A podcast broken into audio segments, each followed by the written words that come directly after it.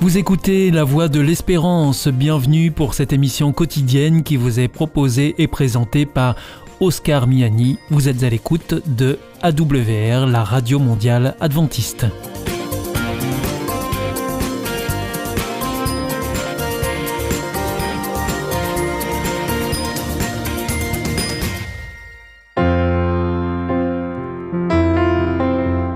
Rencontre autour de la parole, une prédication enregistrée en public en l'église adventiste de Collonges-sous-Salève. Aujourd'hui, la prédication vous est présentée par Daniel Ornicard sur le thème Mon nom est dans la généalogie de Jésus-Christ.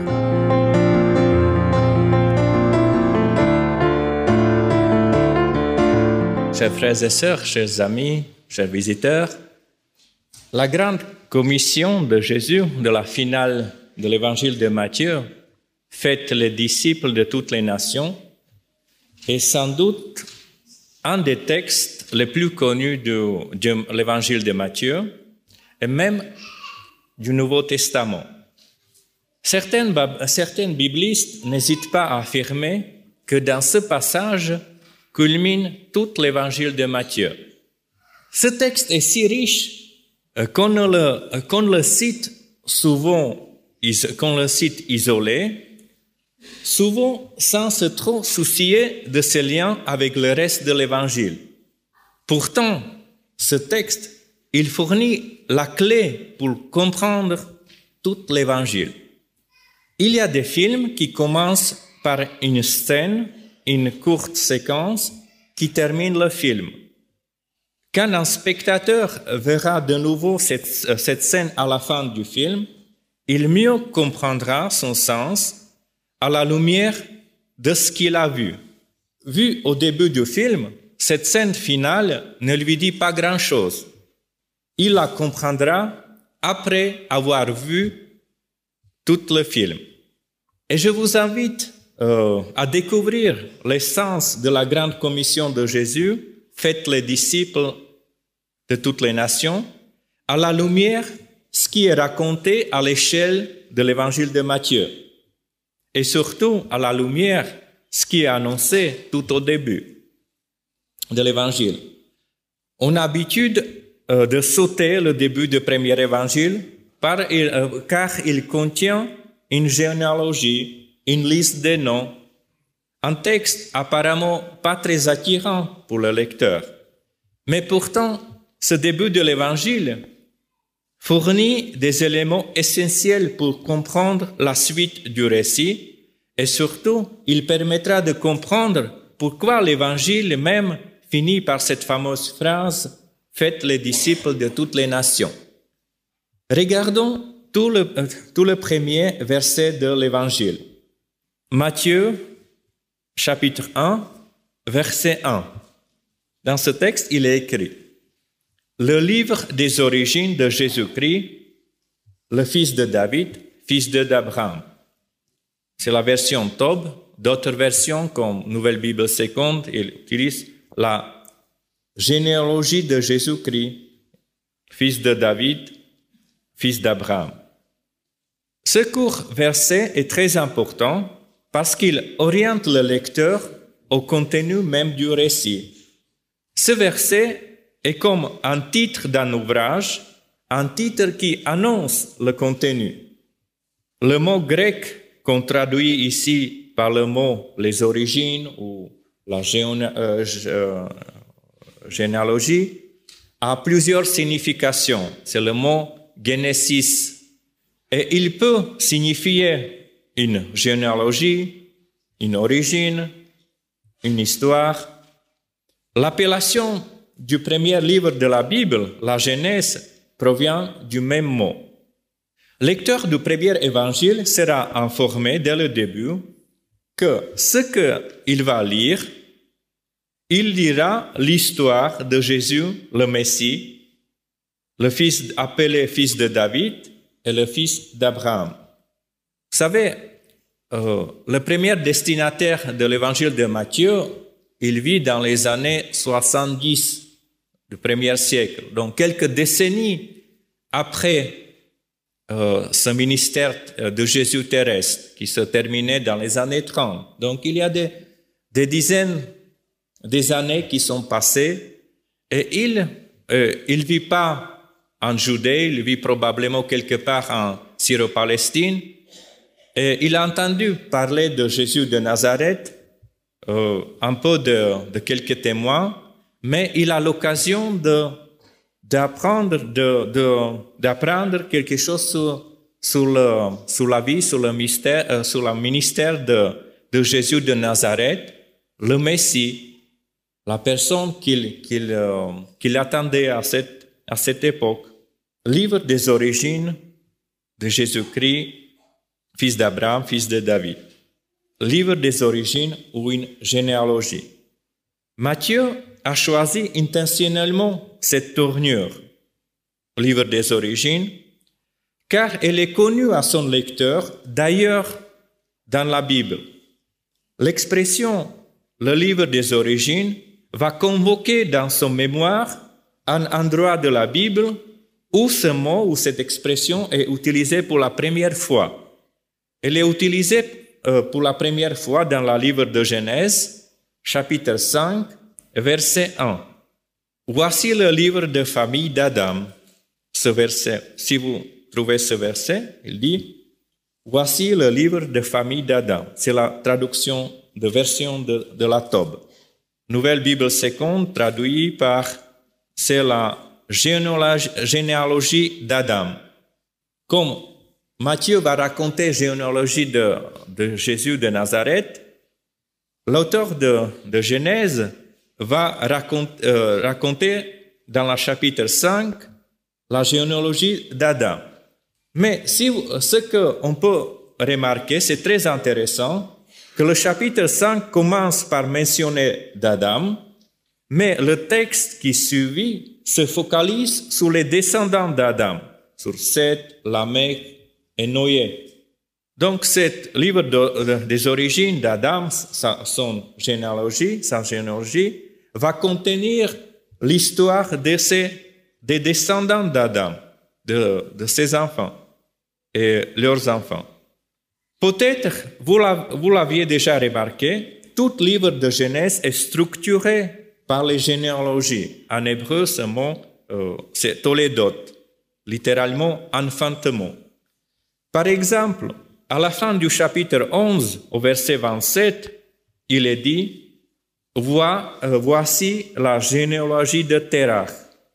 Mais ce qui suivra, c'est l'histoire de ses descendants particulièrement euh, histoire, celle d'Abraham, le, cycle d'Abraham qui, continue.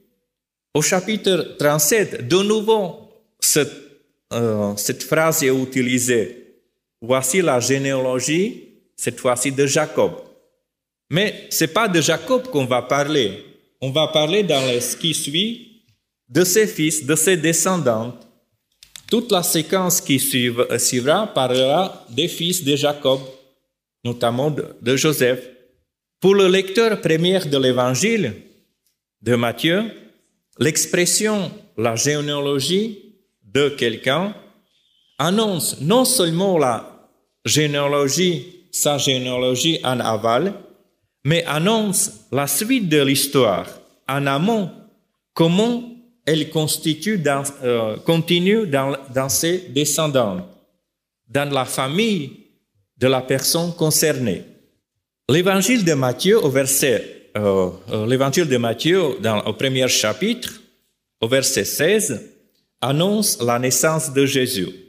Chapitre 1, verset 11, au verset 16, Jacob engendra Joseph, l'époux, de Marie, de laquelle est né Jésus, qu'on appelle Christ. Mais euh, après, cette lecture attend d'apprendre comment continue cette histoire dans ses descendants, dans sa famille. Jésus, voilà, c'est le protagoniste, mais d'après le schéma de ces généalogies dans le livre de Genèse, on attend la suite du récit. Comment cette histoire de Jésus va continuer dans ses descendants? Il se posera la question, le euh, lecteur se posera la question, qui est sa famille? Jésus est né, oui, mais qui est sa famille, qui sont ses descendants? Et cela sera un début de, de la suite de l'évangile de Matthieu. Il va montrer que l'histoire de Jésus ne s'arrête pas à la naissance de Jésus, ni à la fin de sa vie terrestre, mais continue à s'écrire dans sa famille, dans ses frères et sœurs, de toutes les nations, à travers tout le temps, tout le temps, jusqu'à la fin des temps. Il est intéressant euh, que Matthieu, dès le premier récit du ministère de Jésus, récit qui rapporte la vocation des disciples, il utilise registre familial. Au chapitre 14, à partir du verset 18, on lit Comme il marchait le long de la mer de Galilée, il vit deux frères, Simon appelé Pierre et André, son frère, en train de jeter filet dans la mer. Avançant encore, il vit deux autres frères, Jacques, fils de Zabédée, et Jean, son frère, dans leur barque avec Zébédée, leur père. Il les appela, laissant aussitôt leur barque et leur père, ils le suivirent. Dans ce court récit, mot, les mots les plus utilisés, ce sont les mots qui appartiennent au registre familial. Le frère, le père, ouais, le plus souvent utilisés. Et c'est pas au hasard. Plus loin, presque au milieu de l'évangile de Matthieu, au chapitre 12, Jésus parle aux foules. Vous connaissez cette situation. Quand Jésus parle aux foules, c'est la fin du chapitre 12, à partir du verset 46. Jésus parle aux foules et on lui dit que sa mère et ses frères sont là et ils veulent lui parler. Mais Jésus, montrant de la main ses disciples, il dit, Voici ma mère, mes frères, quiconque qui fait la volonté de mon Père qui est aux cieux, c'est lui, mon frère, ma sœur, ma mère. Sa véritable famille, ce sont ses disciples. On arrive à la fin de l'Évangile, au chapitre 28, verset 7, ce chapitre qui rapporte l'apparition de Jésus ressuscité. Les femmes qui viennent, qui sont venues au tombeau, mais au verset 7, il y a ange du Seigneur qui accueille ces femmes et dit, ces femmes, celui que vous cherchez n'est pas là, il est ressuscité. Allez annoncer aux disciples qu'il vous précédera en Galilée. C'est là que vous le verrez. Les femmes, en partant annoncer le message aux disciples, rencontrent le Jésus ressuscité. Il leur confie le même message, sauf un détail qui est différent. Un détail qui est différent. Allez annoncer à mes frères, Jésus dit, allez annoncer à mes frères qu'ils doivent se rendre en Galilée. C'est là qu'ils me verront. Ange du Seigneur dit, allez dites aux disciples, mais Jésus ressuscité et dit, allez, dites à mes frères, annoncez à mes frères. Jésus ressuscité attend, attend, attend aux disciples sa propre filiation. Et cette filiation est annoncée encore dans toute dernière parole de Jésus. Faites-les disciples de toutes les nations. Faites des disciples de toutes les nations signifie ou faire le faire le disciple de toutes les nations, signifie que la condition du disciple, c'est-à-dire la condition des frères et des sœurs du Christ, est celle dans laquelle toute personne, à travers tout le temps, est désormais invitée à, entrer. Cette possibilité de devenir frère et sœur du Christ est ouverte, à tous à travers double médiation. Texte donne aussi le clé, explique qui peut devenir, qui est le disciple du Christ, qui est son frère et sœur, quelle est la condition de cette filiation? D'abord, c'est, la phrase qui suit, le, cette participe qui développe cette impérative. Vous savez, dans cette commission, il n'y a qu'un seul impératif Faites les disciples, les autres sont les participes qui développent, expliquent ce verbe principal. Donc cette première phrase euh, dit baptisez-les dans le nom du Père, du Fils et du Saint-Esprit. La première condition donc est être baptisé dans le nom du Père, ce que signifie recevoir une nouvelle identité, une nouvelle filiation. La deuxième condition pour devenir le membre de la famille de Jésus est l'obéissance à l'enseignement de Jésus. Comme le dit la phrase suivante, apprenons les garder tout ce que je vous ai prescrit. C'est-à-dire si notre vie et euh, si nous conformons notre vie à ce que Jésus a enseigné et vécu, nous devenons les frères et sœurs du Christ. Si nous apprenons dans notre vie le schéma du Christ, dans notre agir, dans notre être, la raison pour laquelle Matthieu a placé cette grande commission à la fin de l'évangile était pour montrer que l'histoire de Jésus continue à s'écrire. Chacun peut faire partie de cette histoire.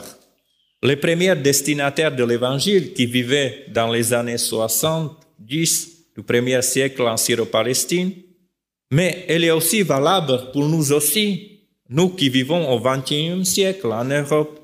Chacun a à sa disposition ce privilège de faire partie de la généalogie de Jésus, de l'histoire de Jésus, qui a son but, qui montre, qui converge vers la parousie, à l'avènement de Jésus et de son royaume.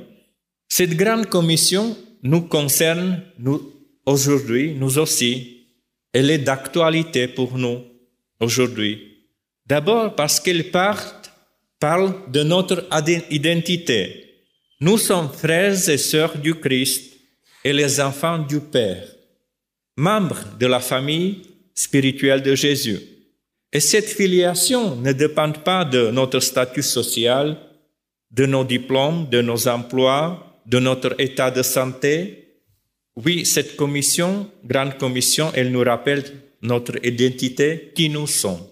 Deuxièmement, elle est porteuse de l'espérance de l'avenir, car elle est orientée vers le retour du Christ Faites les disciples jusqu'à la fin du temps, c'est-à-dire jusqu'à mon retour.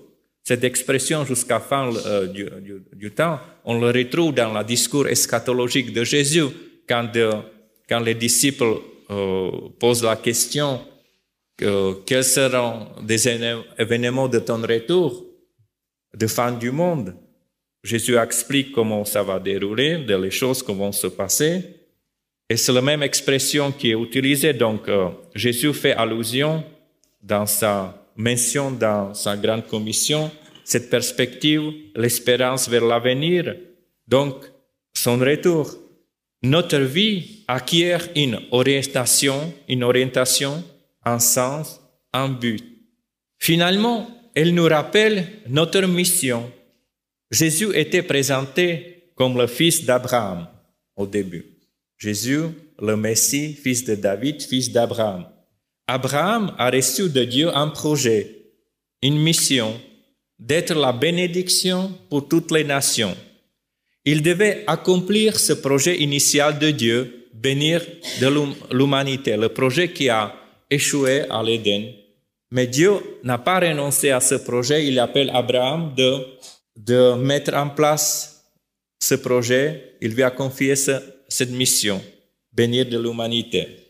Les descendants d'Abraham, que nous, nous le sommes aussi à travers notre filiation au Christ, nous sommes appelés, nous aussi, perpétuer cette mission. Nous avons vu comment dans la vie de Jésus de Nazareth, le fils d'Abraham, cette bénédiction s'est répandue sur toute l'humanité. Comme Abraham et après Jésus, nous aussi, nous sommes appelés par Dieu accomplir son projet. Amen. C'était Rencontre autour de la parole, une prédication de Daniel Ornicard, une émission proposée en partenariat avec l'Église adventiste de Collonges-sous-Salève.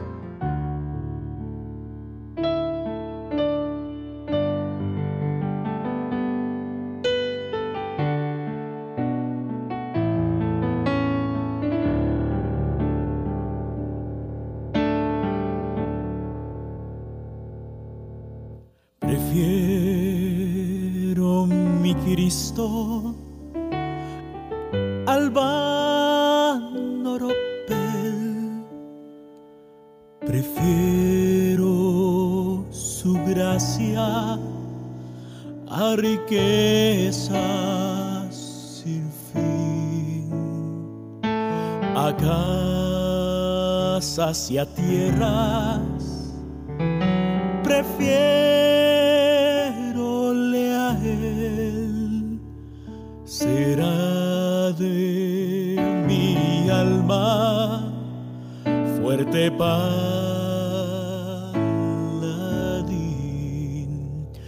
antes que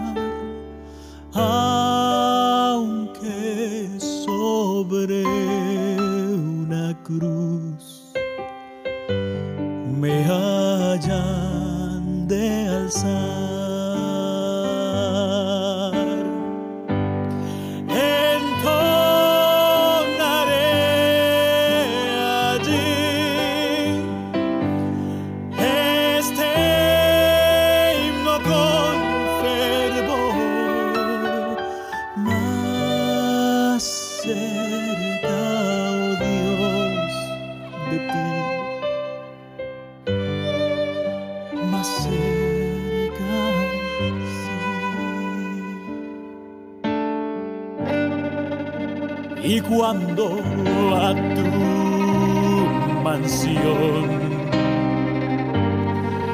Me llevarás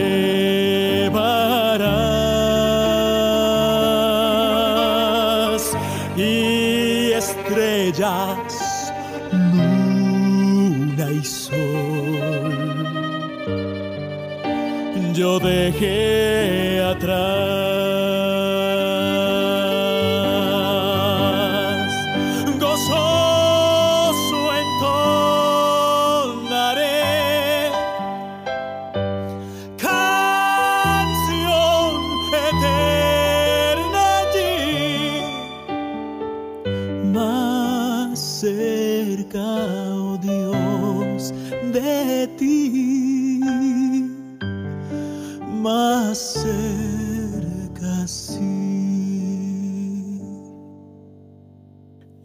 antes que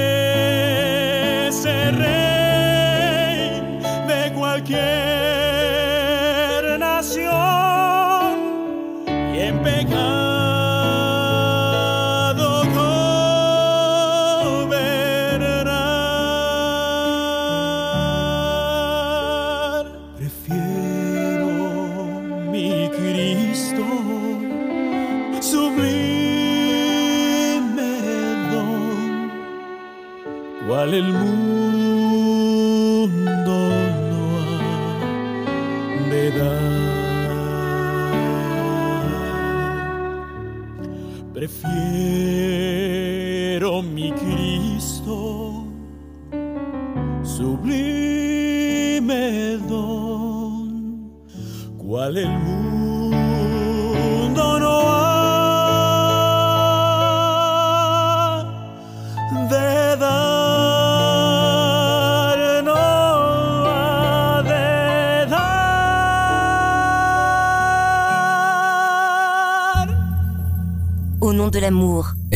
film Non, c'est le nouveau cours de l'IEBC. IEBC Oui, l'Institut de l'étude de la Bible par correspondance. Tu vas sur le site www.iebc.org et tu découvres tous les cours gratuits. Tu as raison. Au nom de l'amour, ça vaut la peine. Ce cours m'a vraiment interpellé. www.iebc.org